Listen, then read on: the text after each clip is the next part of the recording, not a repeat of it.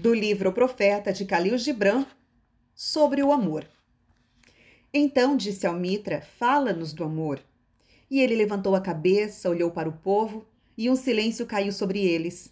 E com forte voz falou-lhes, dizendo: Quando o amor vos acena, seguiu. Embora seus caminhos sejam ásperos e escarpados.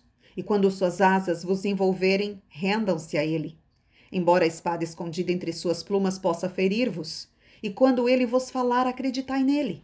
Embora sua voz possa arrasar vossos sonhos como o vento do norte de vasto jardim. Pois assim como o amor vos exalta, também ele vos crucifica, e tanto ele age em vosso crescimento como em vossa poda. E assim como ele sobe até vossa altura e acaricia vossos ramos mais tenros que balançam ao sol, assim também desce até vossas raízes e as sacode em seu abraço à terra. Como feixes de messe, ele vos aperta junto de si.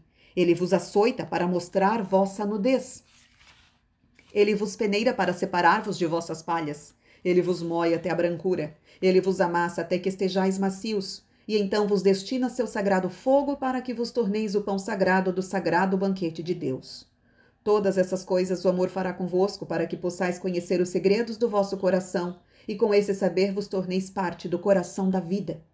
Mas se em vosso medo procurardes apenas a paz e os prazeres do amor, então será melhor para vós que cobrais vossa nudez e abandoneis a ira do amor, para um mundo sem estações onde ireis rir, mas não todos os vossos risos, ireis chorar, mas não todas as vossas lágrimas. O amor nada dá a não ser de si mesmo e nada recebe senão de si próprio. O amor não possui e não quer ser possuído, pois o amor basta-se a si mesmo. Quando a mais não devei dizer Deus está em meu coração, mas dizei antes eu estou no coração de Deus. E não penseis que possais dirigir o curso do amor, pois o amor, se vos achar dignos, dirigirá vosso curso. O amor não tem outro desejo que não chegar à própria plenitude. Todavia, se amardes e necessitardes ter desejos, que sejam estes vossos desejos. De vos confundires e ser como um regato que canta sua melodia para a noite.